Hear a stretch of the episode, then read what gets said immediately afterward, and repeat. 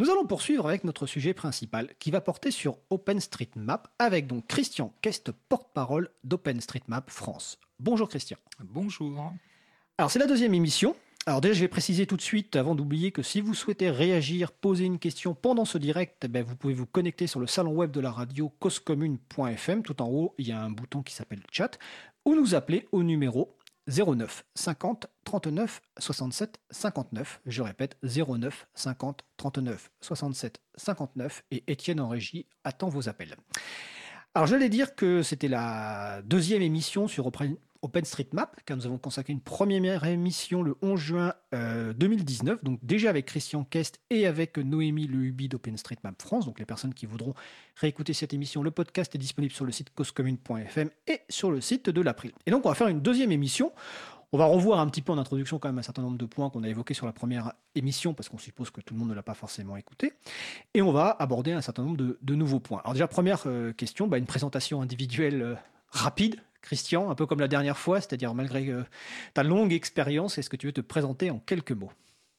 Euh, Je suis contributeur sur le projet OpenStreetMap depuis 2009. Euh, j'ai fêté mes 10 ans d'inscription cet été. Et je suis un, des, un, des, fondateurs de l'association française OpenStreetMap France qui fait la promotion du projet en France. D'accord. Est-ce que tu peux nous faire un petit historique sur le projet OpenStreetMap, c'est quel était le problème à régler, à quel moment, et quel est finalement l'objectif de, ce projet? La naissance, c'est 2004. Un étudiant anglais avait besoin pour, sa recherche de données géographiques. Il s'est adressé à, l'équivalent de l'IGN en Angleterre qui s'appelle l'Ordnance Survey. Euh, espérant obtenir euh, les données en question pour pouvoir travailler. Et il, a compris que c'était très compliqué. Il a trouvé ça anormal que des données euh, produites euh, avec de l'argent public ne soient pas ouvertes. on était encore très très tôt par rapport au mouvement d'open data, mais voilà du coup, il s'est dit mais et si on créait une base? Et voilà, c'était un projet complètement utopique, mais c'est génial parce que ça a marché. Et donc il y a eu le choix d'une licence, donc c'est l'Open Database licence Oui, alors on a eu un changement de licence, je vais, passer ces détails-là, mais aujourd'hui les données sont sous licence ODBL, Open Database License. Donc c'est une licence euh, libre qui, euh, euh, avec attribution et avec partage à l'identique. Donc l'idée, c'est que toutes les améliorations qui peuvent être faites sur les données, elles doivent être repartagées. Par contre, une chose importante par rapport à cette licence, c'est que ce que l'on fait avec les données, si ça n'est pas une base de données, ça n'a pas à être sous la même licence, vu que c'est une licence qui s'adresse qu'aux bases de données. Donc, si je produis une carte papier, si je fais une appli, euh, une appli ou quelque chose comme ça, on n'a pas du tout de, partage à l'identique euh, à respecter. Vraiment, euh, le partage est limité à améliorer la base, parce que c'est le cœur, c'est l'essence du projet. D'accord. Et donc l'objectif, c'est de dessiner le monde et avec des données libres et de permettre euh, un mot-clé qui est sans doute important dans, OpenStreetMap, c'est que c'est bah, collaboratif. C'est-à-dire que n'importe quelle personne peut contribuer à, cette carte, contrairement à d'autres cartes où elles sont simplement utilisatrices. Oui, tout à fait. N'importe qui peut améliorer la carte, la compléter, euh, venir rajouter des informations, venir corriger des erreurs et euh, la mettre à jour parce que le terrain ne fait que de changer et donc il faut sans arrêt mettre à jour euh, les bases de données cartographiques. D'accord. Alors on va, on va donner le site principal parce que je l'ai oublié. Donc c'est openstreetmap.org. Ça c'est le site principal. C'est le site international. Le site international. Le site d'OpenStreetMap France. Donc c'est openstreetmap.fr.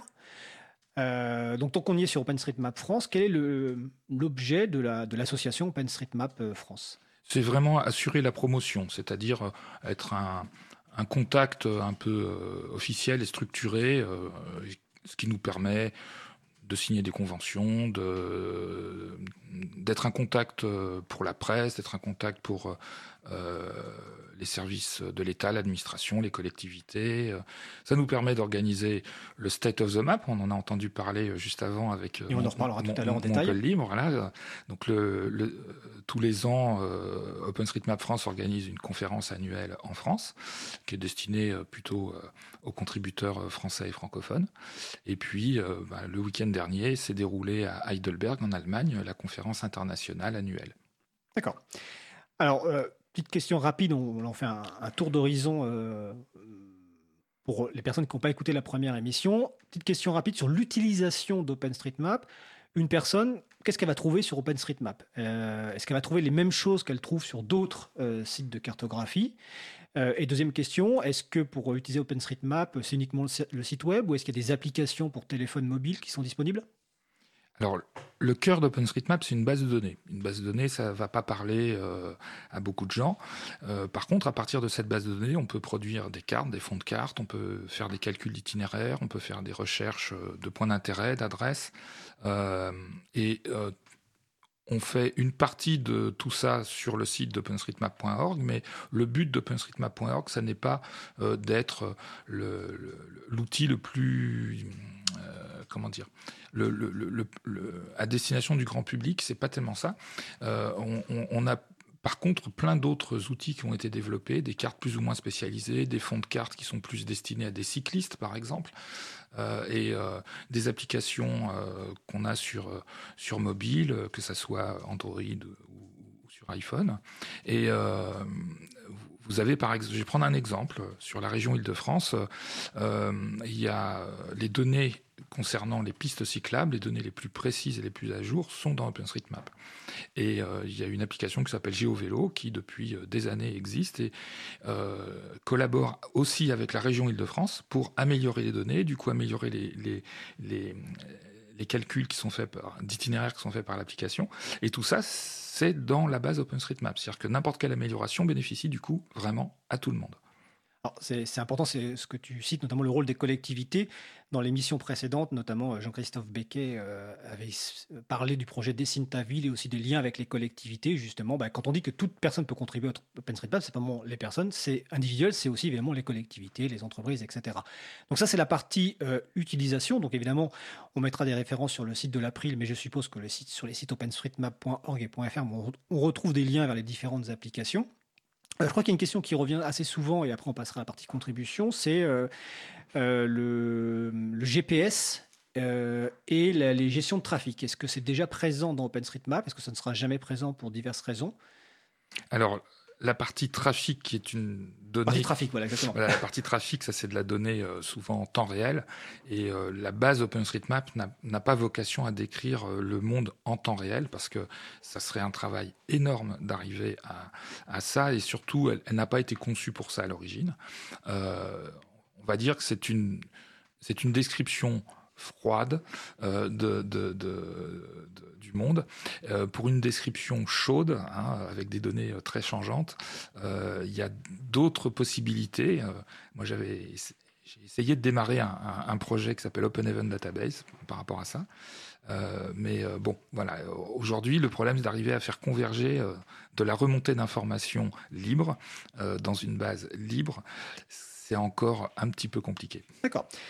Alors, euh, notre invité suivant est, déjà là. Il tapote sur le clavier, en fait, sur le salon web pour me signaler des choses. Et donc, plutôt que de euh, répéter ce qu'il écrit sur le salon web, je propose donc que Laurent Costi euh, bah, nous explique ce qu'il a découvert la semaine dernière, qu'il trouve ça très intéressant. Et comme ça, on pourra avoir la réaction en direct de, Christian Kess. Donc, Laurent Costi. Oui, bonjour à toutes et à tous. Euh, effectivement, alors j'ai eu la chance de, faire une formation la semaine dernière sur la question des données. Donc évidemment, euh, la question d'OpenStreetMap a été abordée, d'autant qu'il y avait euh, un militant d'OpenStreetMap qui était formateur. Donc voilà, j'ai pu découvrir des choses alors que j'avais appréhendé de loin, mais que je n'avais pas vraiment creusé. Et entre autres, j'ai découvert la page qui décrit finalement les contributions en temps réel sur OpenStreetMap. Et j'ai trouvé ça absolument extraordinaire pour montrer toute l'implication et le nombre de personnes impliquées dans le monde pour contribuer à la base de données. J'ai trouvé ça vraiment vraiment génial. Enfin, ça devrait être beaucoup plus connu. Donc j'ai mis le lien dans le. Alors le lien c'est live.openstreetmap.fr. Voilà. Et ça, bah, ça vous montre avec un très léger décalage toutes les contributions au fur et à mesure qu'elles arrivent. Et, euh, j'adore démarrer cette page dans un onglet masqué quand je fais une présentation. Et à la fin de la présentation, je passe sur cet onglet, je dis bah voilà, pendant cette présentation, il y a eu 4200 personnes qui ont rajouté 150 000 objets, etc., etc. Donc on est quand même un peu dans le temps réel, là. Hein Parce que pour le coup, alors là, c'est le, temps réel des éditions. C'est un peu. Euh, euh, il y a quelque chose de similaire qui existe, je crois, pour Wikipédia, mais qui fait de la musique, qui fait des sons. Je ne sais pas si vous le connaissez, ce truc-là.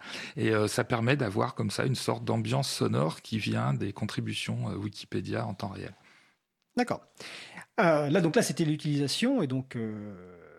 On va passer un petit peu rapidement maintenant à la partie euh, contribution. Et je répète, hein, lors de l'émission du 11 euh, juin 2019, on avait abordé ça en détail. Donc n'hésitez pas à écouter le podcast, mais là on fait un petit récapitulatif. Euh, donc la partie contribution à OpenStreetMap. Est-ce qu'il faut des connaissances particulières, notamment en cartographie? Est-ce qu'il faut utiliser des outils particuliers? Est-ce qu'il faut des droits particuliers pour rajouter des informations dans OpenStreetMap? Et est-ce qu'il y a des conseils que tu donnerais, ou même que Laurent pourrait donner pour quelqu'un qui veut se lancer euh, dans OpenStreetMap? Peut-être tout à l'heure, euh, peut-être euh, les cartoparties, tu pourrais expliquer ce que c'est, vu que tout à l'heure Pascal Arnoux de Montpellier Libre en a parlé. Donc voilà, la contribution. Comment on y va? Qu'est-ce qu'on a besoin pour contribuer? Quelles compétences sont nécessaires? La façon la plus simple de contribuer, c'est d'aller sur le site openstreetmap.org, d'aller regarder son, quartier sur OpenStreetMap, parce qu'on est tous experts géographiques de notre quartier, on le connaît. et quand on, on a assez zoomé, qu'on voit juste euh, son quartier, il y a un onglet euh, modifié. Et cet onglet modifié, on y a accès à partir du moment où on s'est ouvert un compte. Donc voilà, il suffit de s'ouvrir un compte sur le site, de cliquer ensuite sur l'onglet modifié et on peut rajouter. Il y a un petit tutoriel qui explique comment euh, l'éditeur qui fonctionne dans le navigateur comment, comment le manipuler avec les concepts de base d'OpenStreetMap. Et puis, ça, c'est vraiment les premiers pas. Une, une cartopartie pour, pour répondre à, ta question, une cartopartie, c'est euh, un événement qu'on essaye de faire sur une demi-journée, voire même sur une journée, où on va aller sur le terrain pour expliquer aux gens comment euh, noter des informations, quelles sont les informations qui sont intéressantes à mettre euh, dans la base OpenStreetMap. Et puis ensuite, on va faire une, session justement de saisie où on va montrer euh, comment fonctionnent euh, les outils de saisie. Il y en a plusieurs, hein, il n'y a pas que celui euh, qui est sur le site web. Et ce, qui, ce qui permet du coup d'avoir, de démarrer en, ayant quelqu'un qui nous tient la main. Quoi. D'accord. Alors, un point essentiel qu'on a déjà abordé la première fois, mais qu'il est important de répéter, c'est la limite sur les informations qu'on peut saisir. C'est que des informations publiques et non pas des données personnelles. On ne peut pas, par exemple, expliquer que euh, tel voisin habite à, tel endroit, etc. Donc c'est vraiment des données publiques qu'on a récupérées de façon euh, libre. Oui, tout à fait. On, s'arrête, on s'arrête évidemment euh, uniquement à l'information qui est publique, voire même pour certaines informations, même si elles sont accessibles publiquement, parce que si on regarde sur une sonnette, on peut voir le nom de la personne. C'est pas pour ça qu'on va le recopier. Voilà. Ok. Et euh, OpenStreetMap a joué un rôle important dans la cartographie de zones notamment aussi de, guerre ou de, ou de séisme. Euh, j'ai l'impression que c'est une des façons dont OpenStreetMap s'est fait le plus quelque part connaître, par la capacité tout d'un coup en réaction de pouvoir euh, rétablir la carte du monde alors que le monde a totalement été dévasté ou en tout cas été grandement modifié. Oui, c'est exact. On, a eu malheureusement certains événements qui bah, nous, nous ont mis dans la lumière parce qu'on a pu aider on a pu donner un coup de main parce qu'on peut mobiliser aussi des centaines de personnes en, très peu de temps pour aller cartographier euh, des zones qui ont été ravagées, soit pour des soit euh, tremblements de terre, tsunamis, euh, inondations, déplacements de population. Enfin, on a tous ces cas de figure là. On a eu la lutte contre Ebola aussi. Enfin, toutes ces choses là. Mais il faudrait pas quand même trop réduire OpenStreetMap à ce côté humanitaire. Euh, même si c'est extrêmement utile et important, euh, au quotidien, on s'en rend pas compte, mais il y a de plus en plus de données euh, autour de chez nous qui proviennent d'OpenStreetMap et qui sont utilisées, y compris par des services officiels. un exemple, par exemple? Ben, Il y a certains fonds de cartes qui sont utilisés par la gendarmerie qui utilisent des données OpenStreetMap. Et puis, il y a des. Bah, tout à l'heure, je citais le, cas des, données géographiques euh, sur euh, les pistes cyclables. Euh, voilà, donc là, c'est carrément la région qui. la région Île-de-France. La région Île-de-France qui finance la mise à jour des données géographiques. Laurent Costi Est-ce que ça peut être le support de sciences collaboratives? Oui, aussi. Il y a, il y a les domaines d'OpenStreetMap enfin, les domaines que touche OpenStreetMap sont, sont pas limités. Le, le nom, je dis souvent qu'il est assez mal choisi parce que Open, alors ça, oui, c'est, on est tous d'accord. Street, bah, on fait vraiment pas que les rues. Et Map, bah, on ne fait pas que des cartes avec ces données. Donc, euh, ça devrait plutôt s'appeler, je pense, Open Geodata, mais c'est quand même moins sexy. Ça a peut-être eu moins de succès, effectivement. Euh, voilà. Euh, tout à l'heure, tu parlais d'applications. Il y en a une qui est pas mal que je trouve pour les débutants pour leur utiliser, c'est Street Complete. Parce que en fait, bah, tu te mets dans ton quartier et les premières, c'est une sorte de quête en fait. Il manque des données à tel endroit et l'application commence par te poser des questions toutes simples, que tu es capable, par exemple les horaires de bus ou de la banque d'à côté. Et en fonction du nombre de quêtes que tu établis, bah, en fait, les questions deviennent de plus en plus élevées et permettent de contribuer. Donc c'est aussi une façon de, de, démarrer avec OpenStreetMap. Je l'avais installé justement après l'émission de, de, la dernière fois on a bien fait de venir alors. Exactement, exactement. C'est aussi pour ça que je fais des émissions. C'est pour en apprendre plus sur les projets autour et pour éventuellement y, participer. Euh, bon, je pense qu'on a peut-être sans doute fait le tour sur la réintroduction de, de globalement d'OpenStreetMap. Est-ce que tu veux rajouter quelque chose sur cette partie-là ou Laurent? Non, je pense, pour moi c'est bon, je pense qu'on a un peu fait le tour. Moi j'ai posé les questions au fur et à mesure. Donc toi tu, vas passer, tu, poses les questions au fur et à mesure. Alors, euh, on, va réaborder, enfin, on va aborder d'autres sujets, et puis notamment on va commencer déjà par... Euh, parce que si on t'a invité aujourd'hui, euh, le 24 septembre 2019, c'est pas totalement par hasard, c'est que tu reviens d'Allemagne, c'est ça? Oui, c'est ça. Où c'est déroulé donc State of the Map Monde, donc en français on dirait l'état de la carte. Oui, c'est voilà, ça. un peu, voilà, même si bon. donc d'abord, c'est quoi State of the Map Monde? Et euh, quelles sont les nouvelles du projet OpenStreetMap, donc peut-être une nouvelle direction, les nouveaux projets à venir, les évolutions ben, euh, Un State of the Map, c'est notre grand événement annuel euh, qui sert à plusieurs choses. La première chose, c'est déjà se voir. Parce que on échange, c'est un projet en ligne, mais c'est quand même bien de pouvoir discuter en chair et en os avec quelqu'un en direct, souvent avec avec une boisson euh, pétillante. Euh, et euh, et on a, on a tellement de choses à se raconter qu'on ne peut pas faire vraiment en ligne. C'est vraiment génial pour ça. On a évidemment des conférences, des présentations très nombreuses sur plein de sujets. Et c'est à chaque fois l'occasion de découvrir ce qui est fait dans d'autres, dans d'autres pays, dans d'autres communautés. Euh, et c'est une façon voilà, de, d'échanger euh, compétences et les savoirs euh, un petit peu partout. Et pour ça, ça dure malheureusement que trois jours, mais je pense qu'on pourrait, on pourrait durer une semaine tellement on a de sujets à aborder. Et là, à Heidelberg, on était un peu plus de 500 qui venaient, alors beaucoup d'Europe, hein, parce que c'est évidemment la proximité. Mais on avait aussi euh, des gens qui venaient d'Afrique, euh, d'Amérique du Sud, d'Asie, euh, d'un petit peu partout. D'accord. Et est-ce qu'il y a donc quelles sont les nouveautés ou les actus phares suite à State of the Map? À Moi, il y a un sujet qui m'a que, que, je pense de plus en plus présent, c'est c'est l'arrivée de l'intelligence artificielle dans notre sphère, euh, on fait beaucoup de contributions en se basant sur des images aériennes, des photos aériennes, et il y a de plus en plus euh, euh, d'acteurs font partie des GAFA en général. On a Microsoft, on a Facebook qui, qui s'intéressent pas mal à ce genre de choses et qui amène euh, voilà le côté intelligence artificielle, détection automatique euh, de bâtiments, de routes et d'objets sur les photos euh, aériennes, ce qui peut être une aide effectivement pour les contributeurs. Mais moi, ça me pose quelques petits problèmes. Ça, vaut le coup d'en discuter, je pense. C'est qu'en fait, on, on, alimente des modèles des modèles numériques, des modèles d'intelligence artificielle, ce qu'on appelle des réseaux de neurones aussi. Mais ces modèles, eux, ils sont pas ouverts. Et euh, ça, me, pose un petit problème philosophique quand même, de, pousser les gens à contribuer euh, euh, parce que effectivement, ça va nous aider à détecter des bâtiments, mais ça ne fait pas que ça. Et puis, on n'a pas, on n'a plus de contrôle et on perd une certaine autonomie qu'on avait avant. Donc, je pense qu'il faut qu'on réfléchisse à ces sujets-là, parce que bah, quand on est sur un site web et que le reCAPTCHA de Google nous oblige à explique juste ce que c'est qu'un reCAPTCHA. Le reCAPTCHA, c'est quand il faut cocher là, je ne suis pas un robot, et puis que vous avez des photos où on vous demande, voilà, on vous demande de reconnaître. Alors, au tout début où ça existait, les reCAPTCHA, c'était euh, par rapport à la reconnaissance d'écriture.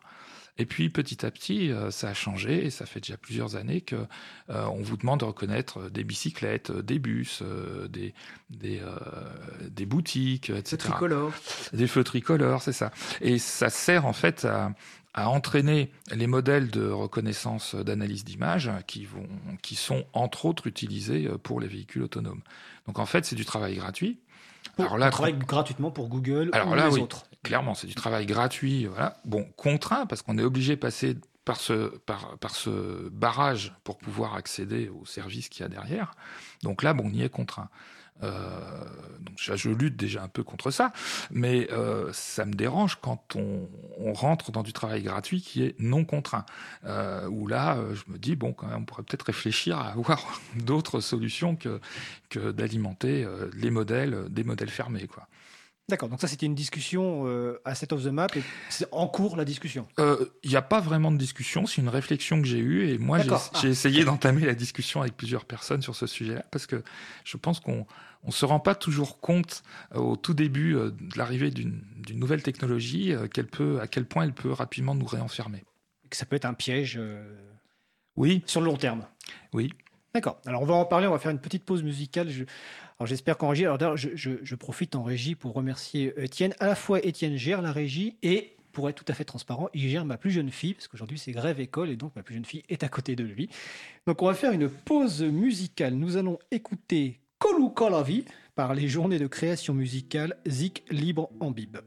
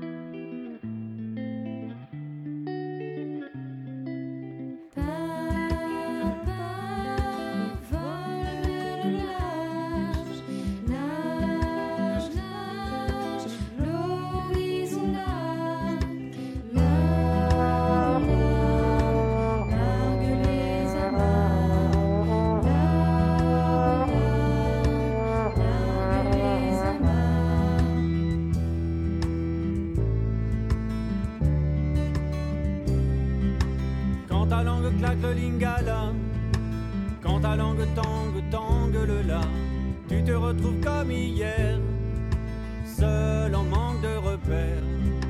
Chante lingala, danse lingala, danse.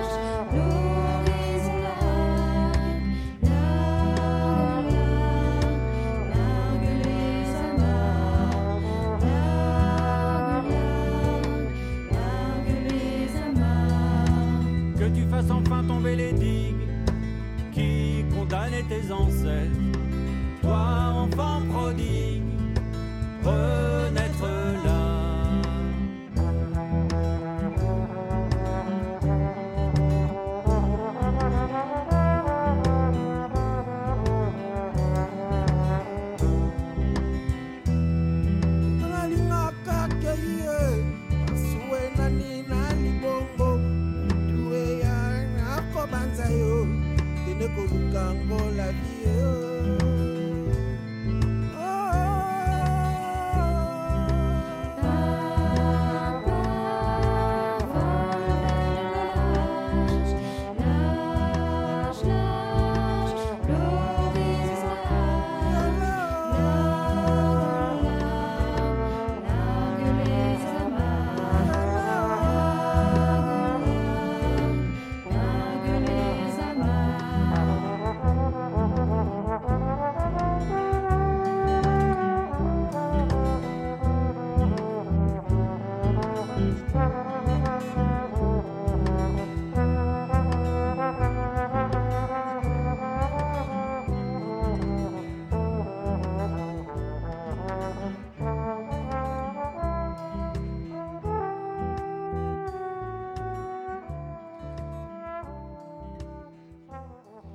Avons écouté Coluca la par les journées de création musicale Zik libre en bib.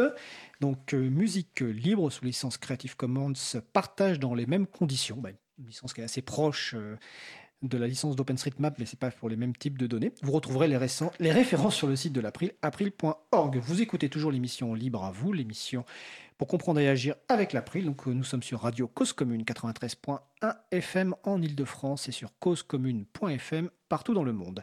Alors je répète que vous pouvez intervenir soit sur le web chat de la radio, soit en appelant au numéro 09 50 39 67 59. Je répète 09 50 39 67 59. N'hésitez pas, euh, Christian sera là pour répondre à vos questions. Alors nous continuons donc à parler d'OpenStreetMap. Et bah, en parlant de questions euh, par téléphone, je vais relayer bah, deux questions que, que j'ai reçues préalablement à l'émission. La première qui est toute simple, hein, c'est euh, la personne aimerait savoir si OpenStreetMap envisage de proposer l'ajout d'images satellites ou par drone, même si ce sera incomplet. Christian Kest. Alors, euh, sur le site openstreetmap.org, euh, c'est pas tellement l'objectif de, fournir ça. Par contre, les images aériennes, les images satellites, les images par drone, ça peut être extrêmement utile pour contribuer, c'est-à-dire pour améliorer euh, les, données de la carte. Euh, par chance, on a depuis des années euh, des partenariats ou des conventions avec des gens comme Bing ou avec une entreprise américaine qui s'appelle... Bing, le moteur de recherche? Oui, Bing, le, moteur de recherche de Microsoft, tout à fait. Et puis il y a Digital Globe, qui est une société euh, américaine euh, qui euh, a changé de nom maintenant, qui s'appelle Maxar, qui a des satellites civils qui font de, l'image très haute résolution, genre 30 cm par pixel, hein, ce qui est depuis un satellite, c'est pas mal. Et oui, il faut bien ranger son jardin maintenant, ça se voit sinon. Et, euh, et, donc, on peut utiliser, il nous autorise à utiliser tout, tout, tout ce fond euh, d'images, euh, ces, ces, ces, ces, pétas, euh, ces pétas et ces pétas de, de, pixels. Alors, pétas, c'est une mesure. voilà, c'est une mesure, mais là, je pense qu'on est même au-delà des, des, pétas. Qui est très, très importante, on va dire. Oui, hein. très, Les gigas sont très loin, là. Hein. Ouais, là, on est très loin. Quand nous, on fait nos photos avec des mégapixels, là, on est dans des milliards de milliards de, de mégapixels. Et, et puis, on a a aussi euh, euh, de plus en plus de photos aériennes qui sont disponibles en open data euh, en France.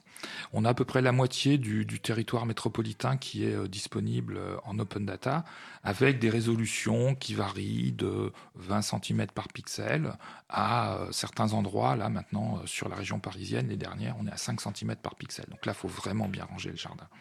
D'accord. Et, et ces données donc, sont sous la même licence euh, libre euh, Non, non. Alors, non, euh, non, non, parce que ce sont pas, ce sont des images. Donc c'est ah pas une base de données, donc c'est pas tout à fait les mêmes licences.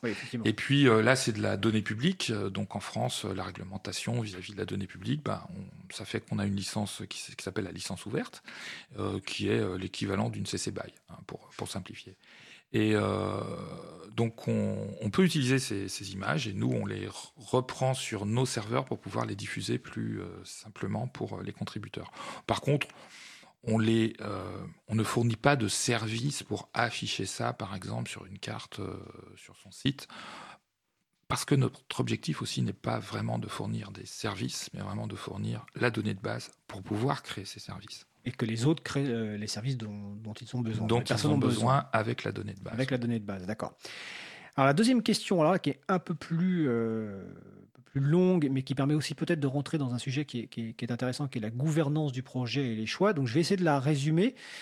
Euh, c'est notamment, en fait, c'est par rapport donc quand on, met à jour euh, une donnée sur OpenStreetMap ou quand on la rajoute, on, peut mettre un, tag qui va décrire un lieu, un équipement. Et là, le cas présent qui m'a été soumis, c'est celui de, des écoles, euh, qui en fait le, tag donc école est à la fois utilisé pour cartographier la surface occupée par un groupe scolaire et aussi pour cartographier individuellement chaque école qui en fait partie en y associant les infos spécifiques. donc la personne m'a envoyé un lien avec, euh, prenons un exemple à, Saint-Denis, où euh, une requête donnerait six écoles, alors qu'en fait il n'y en a que quatre en réalité. Et donc la personne m'explique qu'il y a eu euh, plusieurs propositions, de, enfin plusieurs solutions en tout cas qui ont été proposées, ou qu'il y a un, débat sur des forums internes d'OpenStreetMap. Donc apparemment tu as suivi ces échanges, donc est-ce que tu peux nous dire, ben voilà, l'état de ces échanges et finalement comment la décision finale sera prise, si une décision finale doit être prise. je ne vais pas rentrer dans le détail de, ce cas-là. Euh, ce a, en fait, il n'y a jamais vraiment une, décision très claire, très tranchée. Euh, il y a une forme de consensus par l'action, c'est-à-dire euh, les, contributeurs euh, vont trouver plus logique et plus cohérent de, faire les choses d'une certaine façon. On se met d'accord globalement aussi en, écrivant les choses sur un wiki pour qui nous sert un peu de, référence. mais il y a parfois des, petites divergences, des petites différences entre ce que le wiki a prévu et puis la, vraie façon dont, les contributeurs euh, cartographient. On a aussi des évolutions parfois dans le temps, c'est-à-dire que on n'est pas rentré dans le détail au début, et puis petit à petit, il faut qu'on détaille un petit peu plus. Alors effectivement, là, typiquement, un groupe scolaire, ça peut regrouper plusieurs établissements scolaires, plusieurs écoles. Typiquement, une école primaire, vous allez avoir une section maternelle et, une section... Euh, euh, élémentaire. élémentaire. Je, cherchais les, mots. Euh, mais là, on a même encore d'autres problèmes, parce que par exemple, l'équivalent d'une école maternelle dans beaucoup de pays euh, étrangers n'est pas considéré comme une école, mais comme un jardin d'enfants. donc on a même aussi des discussions, est-ce qu'on doit cartographier une école maternelle comme un jardin d'enfants ou bien comme une école, mais avec des enfants en bas âge. Donc euh, voilà, bon, je ne vais pas rentrer dans le détail, euh, mais on cherche vraiment à, trouver un consensus, à faire les choses simplement, parce que si on, si on a une façon de modéliser les données qui est trop compliquée, trop éloignée de ce qui nous vient naturellement, ben, ça ne marche pas. Quoi. D'accord.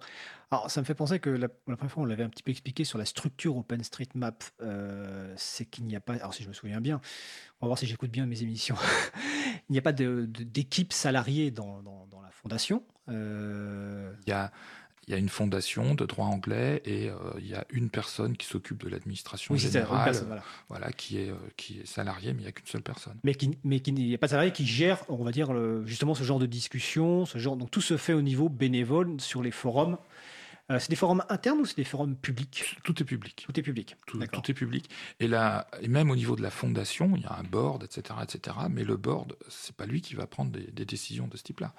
Euh, le euh, conseil d'administration. Voilà, c'est le, le conseil d'administration de la fondation qui est là pour assurer la pérennité du projet. C'est sa mission principale. Et je crois que dans le manifeste de, la création de la fondation, il y a la, la fondation soutient le projet mais ne le contrôle pas. Ce qui est quand même assez intéressant, je trouve. Tout à fait. Euh, alors, donc ça c'est donc la deuxième question. Donc je remercie les deux personnes euh, qui, ont, qui, ont, envoyé ces, euh, ces questions qui permettent bah, d'avancer en tout cas dans la discussion. Et puis bon, j'ai découvert un exemple à Saint-Denis, je pense que la personne a envoyé à Saint-Denis l'exemple de Saint-Denis parce que j'habite à Saint-Denis et donc je connais bien en plus ce, cet espace scolaire effectivement qui regroupe beaucoup d'écoles au même endroit. Euh, donc n'hésitez pas, si vous avez des questions, il nous reste un petit peu de temps donc à appeler le 09 50 39 67 59, je répète 09 50 39 67 59 ou à venir sur le salon web de la radio sur causecommune.fm. Euh, tout à l'heure, on va revenir sur euh, State of the Map. Euh, tu nous avais parlé donc de l'arrivée de l'intelligence artificielle et des problématiques que cela pouvait causer. tu m'avais aussi, dans le cadre de la préparation de l'émission, indiqué que tu souhaitais parler de l'extension du champ de l'ouverture démarré par le code source. Est-ce que tu pourrais expliquer ce que tu entends par là? J'en ai un petit peu parlé tout à l'heure. C'est on, a beaucoup parlé euh, au, début d'ouverture, beaucoup des logiciels et des codes sources. Ensuite sont venues les données. Je pense que les données sont quand même venues un peu après. Et euh, tout à l'heure, j'ai parlé justement des modèles qu'on entraîne avec ces données, donc qui sont un peu des résultats. Et je pense qu'il faut aussi aller vers un mouvement d'ouverture de ces modèles pour deux raisons. C'est que euh, si pour pouvoir les réutiliser, pour pouvoir euh, ne pas avoir à refaire les mêmes entraînements.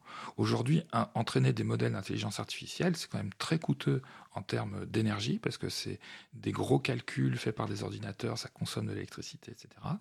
Euh, il y a beaucoup de ressources qui sont mises en œuvre, et euh, moi je trouve ridicule qu'on refasse le même travail alors qu'il a déjà été fait.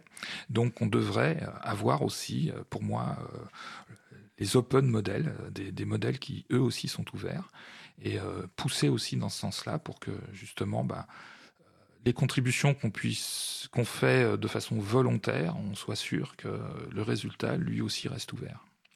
D'accord. Et donc, euh, Laurent, vu que tu as pris la parole tout à l'heure, si tu te sens de poser des questions ou des réactions, n'hésite surtout pas, ton micro est ouvert, euh, comme l'a signalé évidemment Étienne en régie. Je suis complètement d'accord avec Christian sur le besoin d'ouvrir euh, ces, codes. Alors, oui, je ne sais pas si on t'a bien entendu il y avait une erreur de micro branché, désolé. Alors, euh, donc Laurent va, répéter parce que le micro de Laurent n'était pas branché. Vas-y.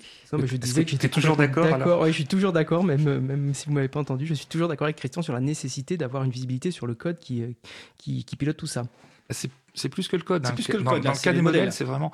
Là, tu as un mélange entre. On a pris des données, on a utilisé du code pour faire fonctionner un réseau de neurones et on a entraîné un réseau de neurones, c'est un résultat.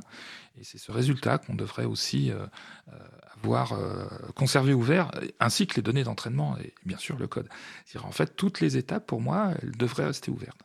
Bon, en tout cas, ça, pense qu'on rajoutera ce sujet dans la liste des sujets à traiter euh, dans l'émission, euh, parce que c'est un sujet qui dépasse le cadre évidemment de simplement du logiciel libre ou autre, hein, et qui intéresse beaucoup de gens actuellement, euh, à la fois des industriels, des politiques, et puis tout simplement les citoyens et les, citoyennes. Donc on va, je pense, traiter ça un de ces jours. un autre sujet, alors c'est pas forcément en lien direct avec OpenStreetMaps, mais tu m'en as parlé, donc dans les possibilités possibles de sujet, ton ambition donc de, créer un, jeu complet, enfin le plus complet possible, de données disponibles en open data en France. Est-ce que tu peux parler un petit peu de ce projet? Alors, j'ai commencé ça cet été, parce que bah, l'open data en France, ça a commencé il y a à peu près une dizaine d'années. Hein.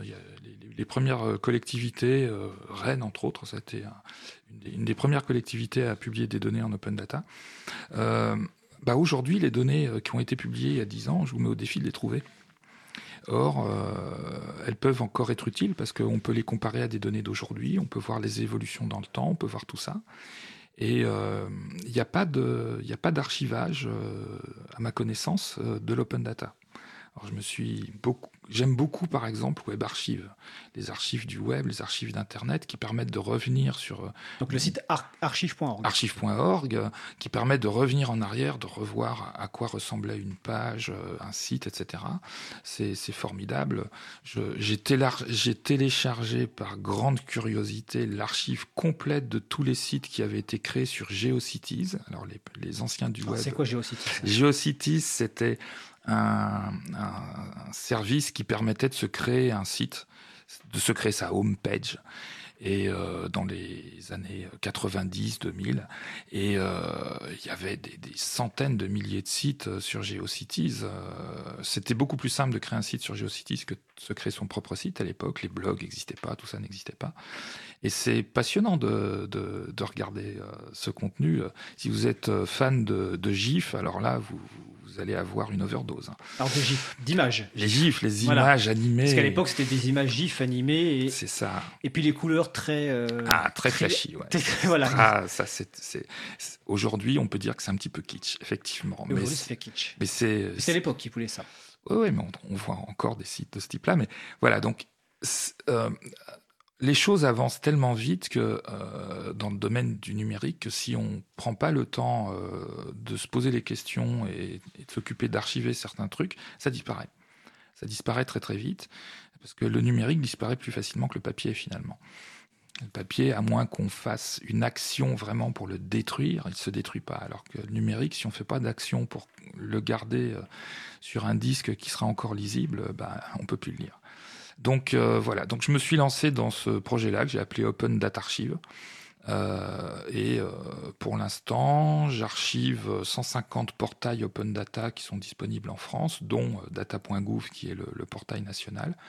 Et j'ai à peu près 30 000 jeux de données qui sont archivés et surtout euh, l'archivage se fait tous les jours. Donc quand les données évoluent dans les jeux de données, je conserve les différentes versions. Ah, tu, tu, conserves l'historique. Euh... Voilà. Donc le site c'est euh, opendatarchive.fr. Alors pour l'instant, pour l'instant c'est pas. Pour l'instant, il ressemble vraiment à rien parce que n'allez pas le voir pour le moment. Voilà, n'allez pas. Sauf si vous avez envie de voir une longue listing de fichiers et puis un, un fichier qui s'appelle lisez-moi. Voilà, c'est très très très brut pour l'instant. Euh, euh, on commence par archiver les fichiers, ensuite et, et, la description des fichiers, ce qui est très important.